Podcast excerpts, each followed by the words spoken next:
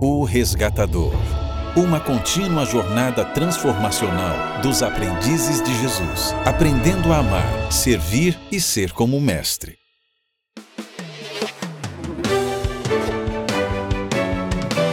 Experimentando Jesus no Evangelho de Lucas, com o Dr. Douglas Pereira. Olá, tudo bem? Seja muito bem-vindo, seja muito bem-vinda a O Resgatador.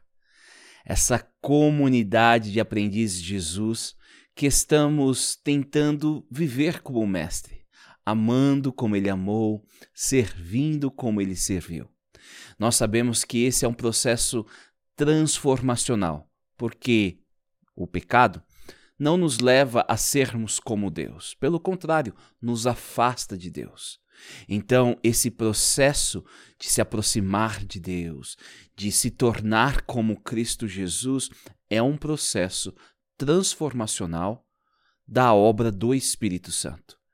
E é um processo, porque ele não tem um momento exato para começar e não tem para terminar. É um contínuo processo. Não é um evento isolado. Oh, agora eu sou como Deus. Não. Agora eu sou como Jesus. Não, não é bem assim. É um processo de cada que ocorre a cada dia. E para que esse processo possa ser real e dar frutos, eu preciso me submeter a Deus a cada dia. E esse processo ele é fundamentado no lema, no lema dos aprendizes de Jesus, do resgatador. E o lema é o seguinte: Ame o Senhor seu Deus de todo o seu coração, de toda a sua alma, de toda a sua força e de toda a sua mente, e ame o seu próximo como a si mesmo. Esse processo transformacional, ele vai ocorrer quando amamos a Deus com tudo que somos e tudo que temos quando amamos nosso próximo e amamos a nós mesmos. Bem, nós estamos nesta jornada de estudar o Evangelho de Lucas para tentar experimentar Jesus, conhecê-lo, vivenciando e seguindo os seus passos. Esse é um componente, eu acredito, desse processo transformacional, passar tempo com Jesus, entender quem ele é e para entendermos quem nós somos. E nós estamos na nossa 12 semana. E a cada semana nós temos um verso para memorizar. E o verso dessa semana vem de Lucas 6, verso 36. Sejam misericordiosos, assim como o seu Pai é misericordioso. Deus, quem Ele é, deve ser o norteador das nossas ações, dos nossos relacionamentos. E assim como Deus é misericordioso, nós precisamos ser. Amanhã, no final da nossa 12 segunda semana, nós vamos estudar especificamente esse texto. Hoje, nós vamos ver o texto de é, Lucas 6,35. De certa maneira, aqui nós vemos um Jesus fazendo um resumo daquilo que ele ensinou e deixando bem claro qual é a expectativa do reino dos céus. E algumas motivações importantes ao amarmos o nosso inimigo. E mais do que nunca, precisamos do Espírito Santo para nos ajudar a compreender a palavra, para absorver essa palavra e para aplicar, para que essa palavra possa se tornar em ações, em hábitos, em pensamentos, em sentimentos. Por isso nós precisamos nos achegar perto de Deus. O livro de Hebreus 4,16 tem uma promessa linda. Assim aproximemo-nos com toda a confiança do trono da graça, onde receberemos misericórdia e encontraremos graça para nos ajudar quando for preciso. A promessa que temos é que Deus está disponível e acessível a nós. E ao nos aproximarmos dele, ele se manifesta. Manifesta em amor, em graça e misericórdia, concedendo aquilo que precisamos. Você sabe o que você precisa para o seu dia? Para a sua noite? Bem, Deus sabe e Ele quer te oferecer ao você se aproximar dele. E ao se aproximar dele nessa manhã, eu oro para que você possa suplicar pelo Espírito. Por isso eu quero te dar um minuto para você se posicionar perante o trono da graça, suplicar o Espírito, colocar-se em sintonia com Deus, para que dessa maneira você possa ouvir a voz dele e obedecê-la. Nos vemos em um minuto.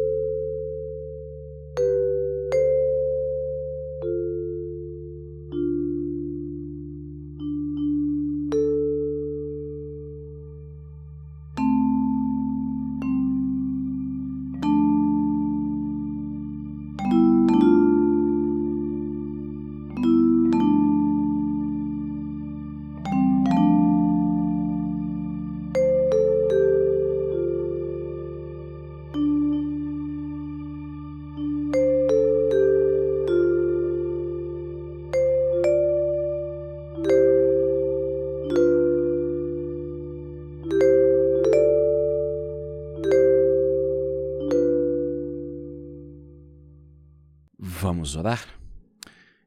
Querido Pai, nós lhe somos gratos por tuas bênçãos, por teu cuidado e por tua proteção. Agradecemos por mais um dia de vida. E suplicamos, ó Pai, que o Senhor possa se manifestar de forma poderosa ao escutarmos e refletirmos sobre Lucas 6,35. Que o seu Santo Espírito Santo possa nos guiar e nos conduzir até Cristo Jesus e que possamos ser transformados por Ele. Pai, concede paz, concede conforto, concede esperança, concede cura, concede perdão, concede salvação a todos aqueles que estão ouvindo a minha voz nesse exato momento. É no nome de Cristo que nós oramos. Amém. Bem, há algumas semanas nós estamos estudando o Sermão da Planície. Esse sermão que apresenta os ensinamentos de Cristo Jesus, que são paralelos ao Sermão da Montanha, ali de Mateus 5, 6 e 7. Aqui em Lucas 6, temos uma versão mais sucinta, mais objetiva, mais clara, é, do sentido o que são os valores do reino dos céus, os princípios, que de certa maneira descrevem quem é o nosso Deus, o quem ele é, como ele age. E assim, desmistificando essa imagem de Deus ou clareando a compreensão do ser humano sobre quem é Deus. Mais do que qualquer outra coisa, Jesus está ensinando quem é o Pai, para que você possa ter uma ideia melhor sobre Deus, entender o seu relacionamento com Ele e uma ideia melhor sobre você porque você foi criado à imagem e à semelhança de Deus. Então, voltar às origens, voltar àquilo que o, o pecado tentou nos afastar desta imagem e semelhança, é um dos objetivos principais do ministério de Cristo Jesus. Nós estamos estudando o amor, quão abrangente o amor é e como esse amor que é nos dado por Deus, ele se precisa ser manifestado em nossos relacionamentos. E manifestado em relacionamentos que muitas vezes eles, quem sabe, mereciam outro tipo de sentimento ou reação e não o amor. Jesus vai no, no naquele lugar, naquele espaço que é desconfortante. E ele faz isso para que ele nos nos dê a oportunidade de nos entregarmos a Ele completamente. Ele fala do amor ao inimigo. E nós temos estudado essa semana inteira sobre isso, e nós começamos na semana passada esta ideia, essa concepção de amar o inimigo. Esse amor inimigo que é baseado é, ou o conceito em Lucas 6,36, o nosso verso áureo, sejam misericordiosos, assim como seu Pai é misericordioso, porque Deus ama e oferece o seu amor. Nós precisamos também ser como Deus, porque assim fomos criados por Ele. E é nesse conceito nós vimos tantas coisas bonitas e profundas que agora chegamos no verso 35, que de certa maneira é uma recapitulação, um, uma condensação, né? Jesus resume ali o, o, o, as principais ideias daquilo que ele estava ensinando. Ele apresenta uma informação nova, uma informação nova a qual a gente já tem contemplado porque a gente tem, eu tenho usado esse texto, né, de, de Lucas 6:36 desde o primeiro dia que começamos a estudar esse assunto. Eu não esperei, vamos assim, é, da forma didática que Jesus fez. Jesus foi colocando argumentos, né, foi quebrando algumas é, retóricas da, do pessoal da época e vem com seu argumento chave no final, que é essa questão de parecer-se com Deus para não deixar nenhuma dúvida.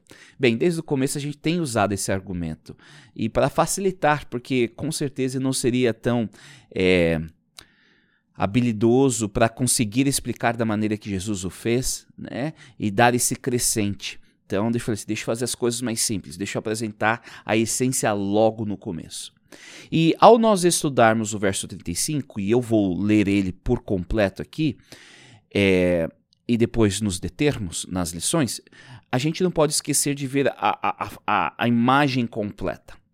E ao refletir essa imagem completa, dos versos até que antecedem, é, me levou a uma lição que mexeu muito comigo e eu não posso deixar de não compartilhar com você. Mas vamos ler o verso 35, o verso é, do estudo de hoje. Portanto, amem os seus inimigos, faça-lhe o bem e empreste a eles sem esperar nada de volta. Então a recompensa que receberão do céu será grande e estarão agindo, de fato, como filhos do Altíssimo, pois ele é bondoso, até mesmo com os ingratos e perversos. Bem, antes de analisarmos as partes e os, as frases né, desse verso 35, que é a nossa reflexão de hoje, eu quero dar um passo, vamos dizer, para ontem, né? voltarmos para ontem, é, no sentido dos versos anteriores, porque ele diz assim, portanto. Né? Então ele, ele, se refere, ele, ele nos conduz ao que foi pronunciado antes. Né? E antes o que nós lemos? Se vocês amam apenas aqueles que amam, que mérito tem? Até os pecadores amam quem os ama. E se fazem o bem apenas aos que fazem o bem a vocês, que mérito tem? Até os pecadores agem desse modo. E se emprestam dinheiro apenas aos que podem devolver, que mérito tem? Até os pecadores é, emprestam aos outros pecadores na expectativa de receber tudo de volta.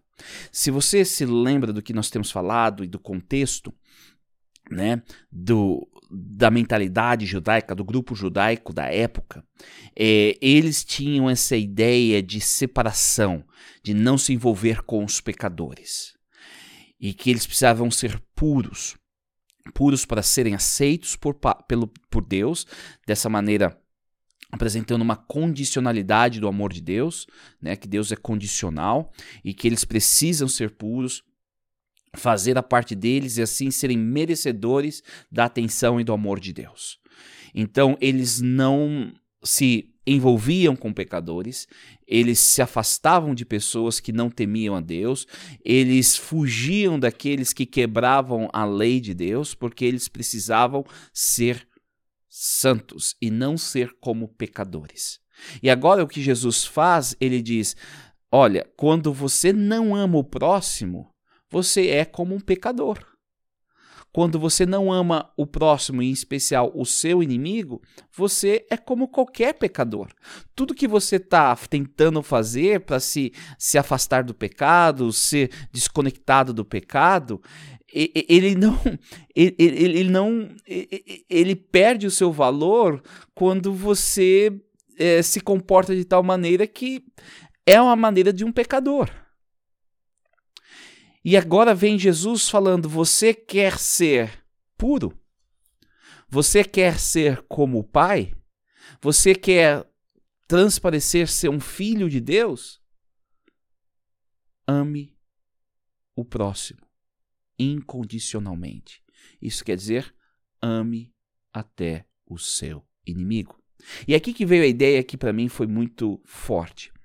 Muitas vezes nós temos essa esse desejo e a gente vê até essa retórica, essa fala nas igrejas de que o mundo não pode tomar conta e que precisamos nos afastar das coisas do mundo, das tentações do mundo, do estilo de vida do mundo, e que o cristão precisa ser diferenciado, e que o cristão não pode fazer parte do mundo, e que o cristão não pode se envolver com as coisas do mundo.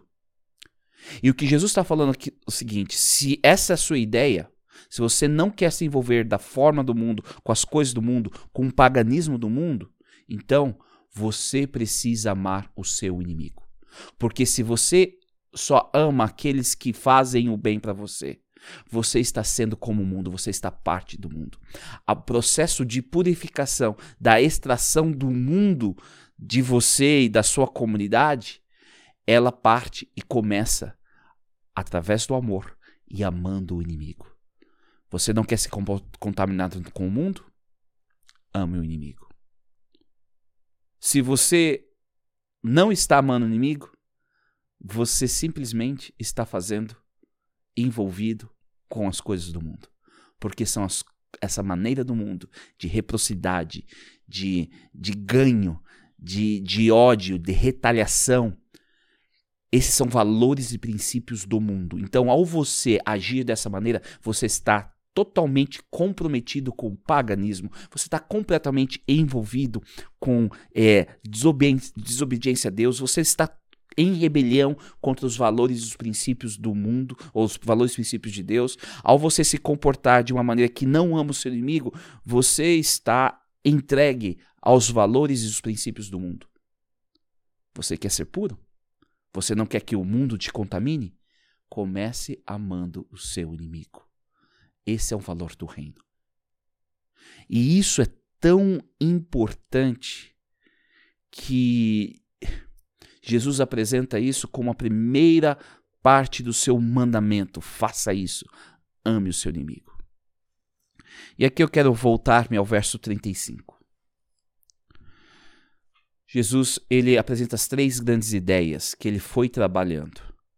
Ame, e a gente já falou sobre isso, é um, não é um amor de sentimentos, mas amor princípio, não é filéu, né? Não tá falando de abraço, de beijo, não tá, Deus não está pedindo para que você fique abraçando, beijando seus inimigos, esse não é o foco, é tenha respeito, presente com dignidade, presente o valor, esse valor que está ligado é, intrinsecamente que a pessoa, que o indivíduo foi criado à imagem e semelhança de Deus, você precisa reconhecer esse valor, então ame e respeite o seu inimigo, faça o bem,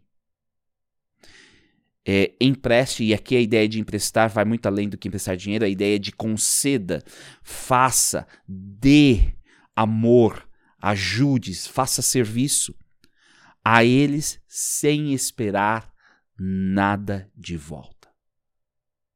Não é uma troca. Porque Deus é misericordioso, nós somos misericordiosos. Nós não estamos fazendo isso para que possamos receber de volta aquilo que estamos dando, não é uma troca. Não é até uma retaliação, como alguns colocam, né? uma retribuição, ah, vou fazer o mal, vou te pagar o mal com o bem. Não, nem é esse o ponto. Mostrar que você é melhor, que você é cristão. Você está agindo por princípio. E qual o princípio? Deus é misericordioso, eu vou ser misericordioso. Deus é amor, eu vou ser amor. Porque eu fui criado à imagem e à semelhança de Deus. E eu vou assumir essa identidade. O reino dos céus, aquilo que Jesus veio apresentar, ele vem resgatar por completo a identidade do ser humano. A identidade que não está baseado naquilo que você tem, não é baseado naquilo que você faz, não é baseado naquilo que as pessoas pensam ou falam sobre você, não é baseado no seu pior momento, nem no seu melhor momento. É baseado em, na identidade de Deus, porque você foi criado à imagem e semelhança de Deus. E isso é importante e crucial para eu e você entendermos a nossa razão de existência aqui é um mandamento, é um princípio.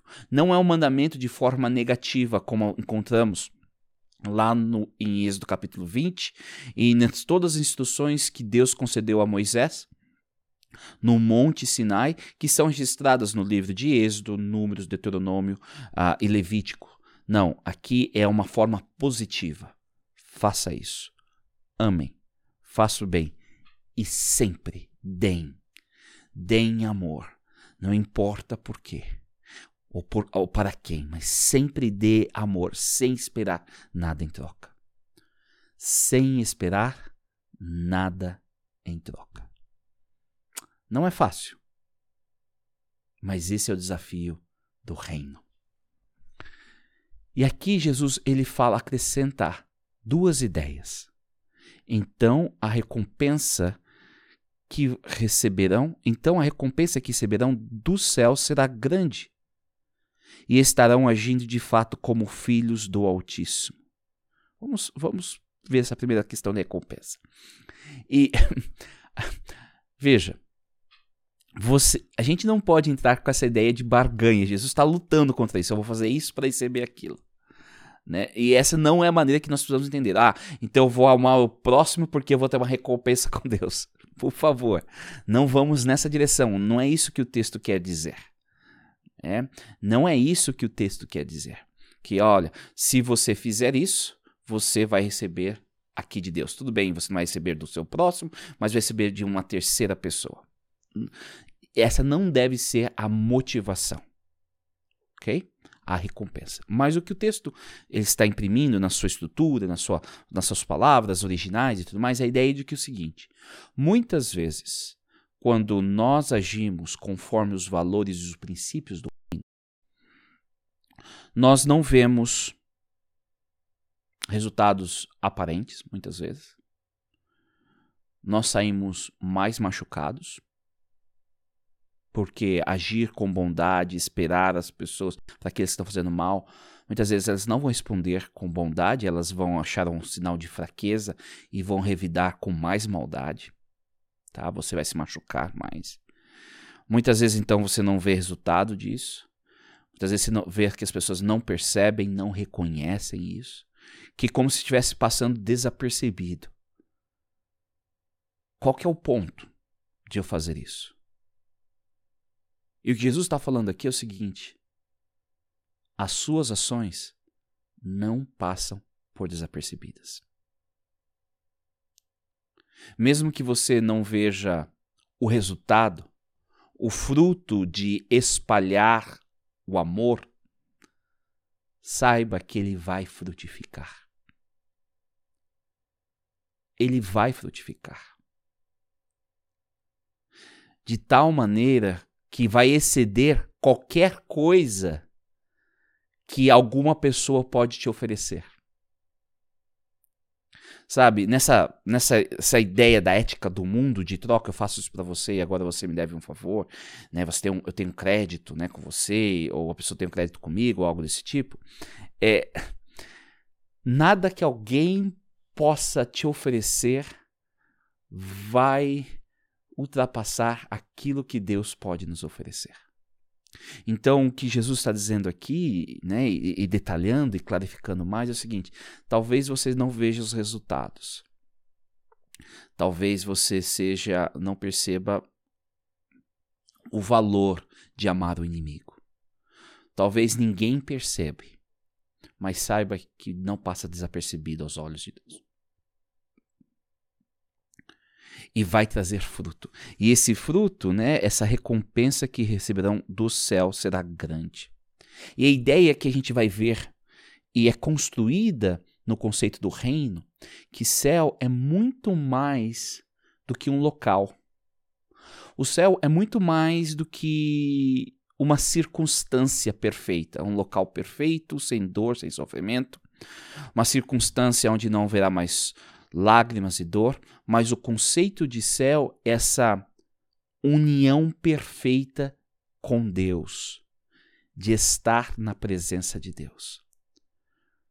Nós fomos criados à imagem de Deus, à imagem e semelhança de Deus, e o ser humano convivia, ele tinha o privilégio de vivenciar a Deus a cada dia.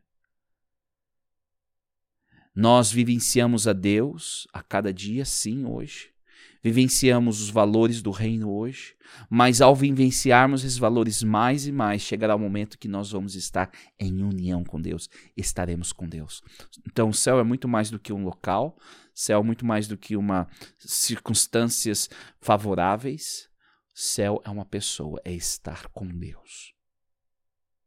Então, a sua maior recompensa é o seu maior resultado, o maior fruto daquilo que você vai estar plantando com essas pequenas sementes de amor contra aqueles que são diferentes de você, com, com, contra aqueles que se oposicionam a você, muitas vezes odi odiando você, te excluindo, fazendo chacota de você, ou até mesmo mentindo sobre você, é que isso vai levar você a ter estar na presença de Deus para sempre. E por quê? E ele continua: pois estarão agindo de fato como os filhos do Altíssimo. Sabe, aqui ele vem falando que o filho de Deus, e eu sei que tem muitas discussões o que significa ser um filho de Deus, como me tornar um filho de Deus, a pessoa que aceitou Jesus é filho de Deus ou não é, e eu não quero entrar nesse mérito, mas aqui o que Deus está falando é o seguinte: lembre-se que no, o povo judeu ele tinha essa ideia de que eles eram filhos de Deus por algumas razões, por serem descendentes de Abraão, por fazerem parte da aliança com Abraão no Sinai, com Davi, por obedecerem a Deus. Né? Essas eram as principais maneiras que eles entendiam ser filho de Deus. É, genealogia. Muito bem. Eu sou filho de Deus porque eu tenho um pacto com Deus, de relacionamento que ele vai ser meu Deus, eu vou ser o povo dele, através de o quê? Obediência. Então, se eu obedeço a Deus, eu sou filho de Deus. Se eu não obedeço a Deus, eu deixo de ser filho de Deus.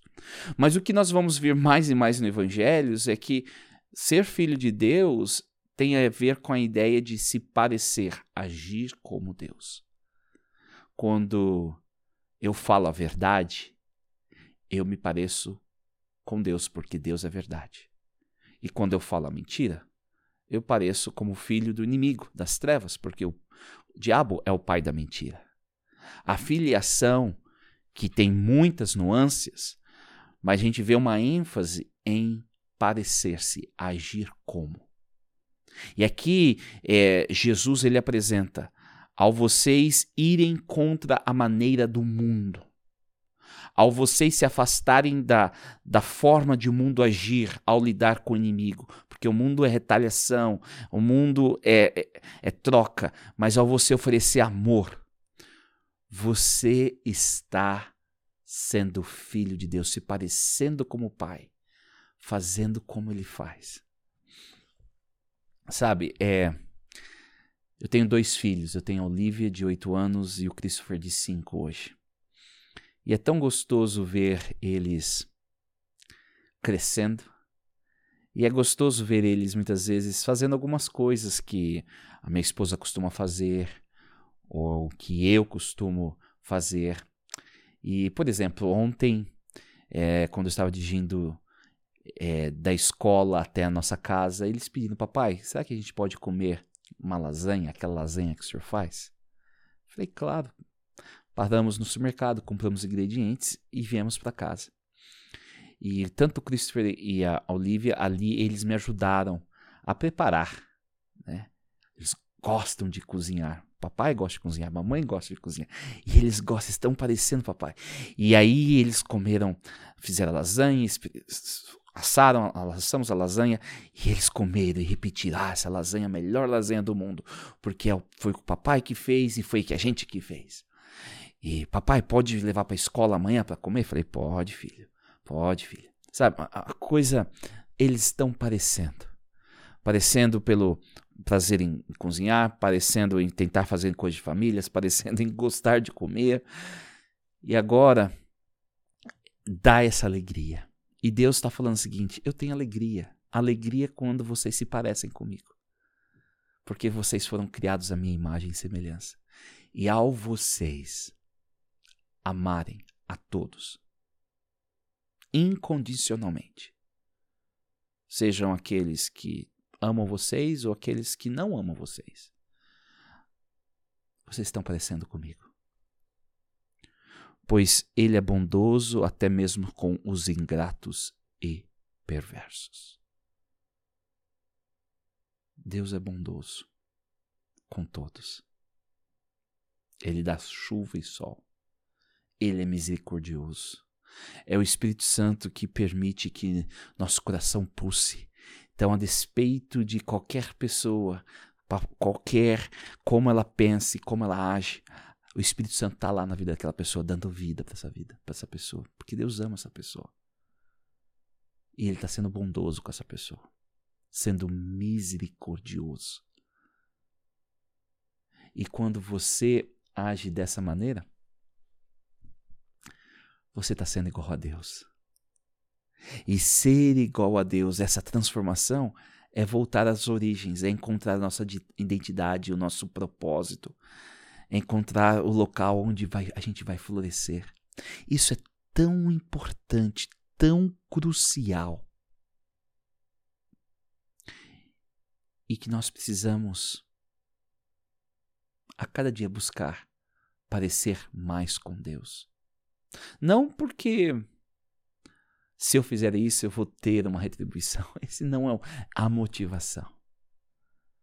Mas porque é assim que fomos criados. Essa é a nossa essência. Fomos criados para imitarmos a Deus. Fomos criados para ter um relacionamento com Deus. E longe desse ideal de estar em relacionamento com Deus e de imitar a Deus, existe dissonância, existe vazio, existe amargura. Deus está convidando seus filhos a serem seus filhos. E como eu sou filho de Deus, imitando a Deus. Então, ao imitar a Deus, ame, respeite, valorize, dê dignidade, aquele que é o seu inimigo. Quem que é o inimigo?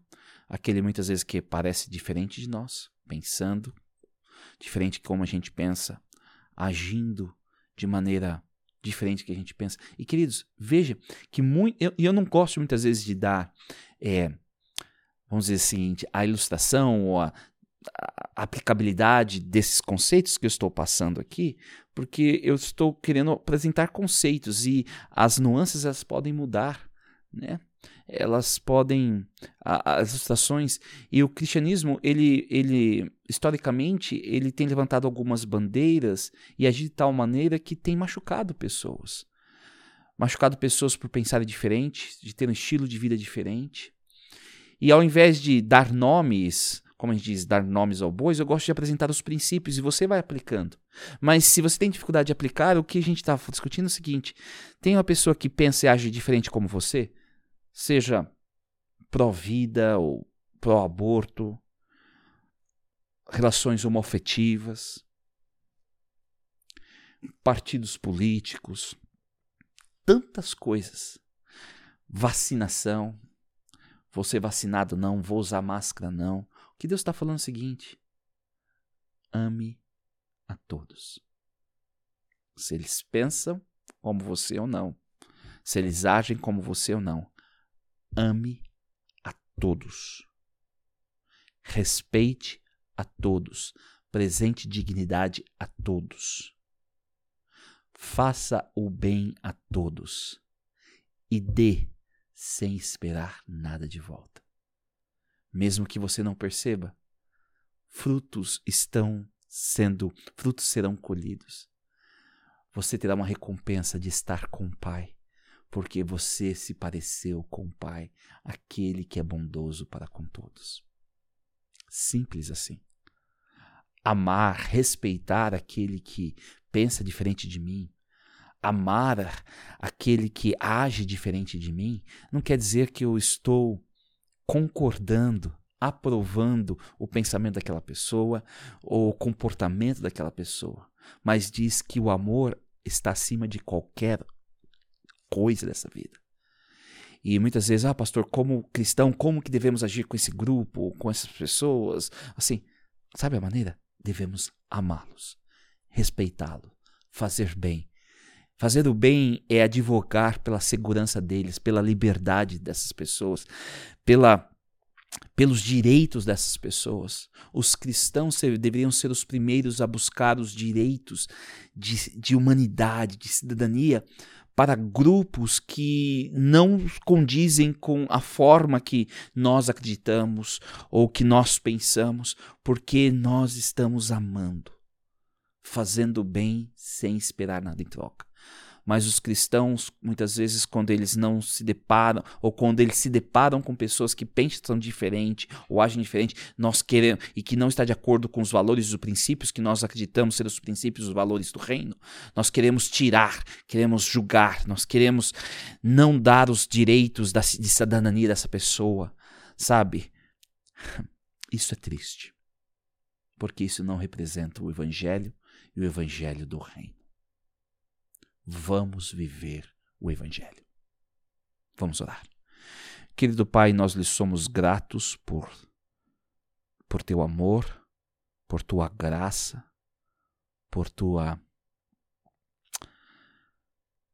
por tua bondade, Pai.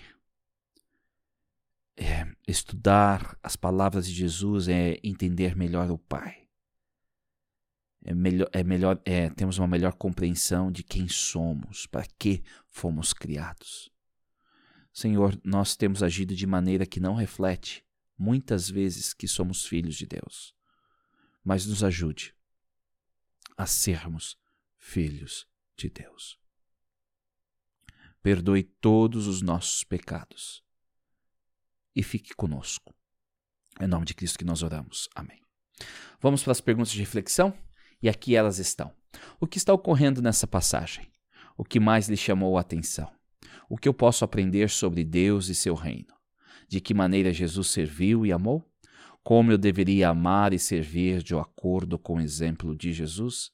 Que passos específicos eu preciso tomar para aplicar essas lições em minha vida? Como eu posso compartilhar essas lições com outros hoje? Que Deus te abençoe ricamente e que você possa vivenciar o reino de Deus na sua vida e compartilhar esse reino, os seus valores, os seus princípios, que você possa ser um filho e filha de, do Pai, imitando, fazendo o que o Pai faz a cada dia. Espero vê-lo, espero vê-la amanhã para o encerramento dessa 12 segunda semana de Experimentando Jesus no Evangelho de Lucas, aonde vamos estudar o nosso verso áureo. Sejam misericordiosos, assim como seu Pai é misericordioso. Aqui Jesus encerra de certa maneira esse essa temática, mas abre com esse texto a próxima realidade que é sobre julgar os outros, algo que vamos estudar na próxima semana. Que Deus te abençoe ricamente e espero vê-lo, espero vê-la amanhã.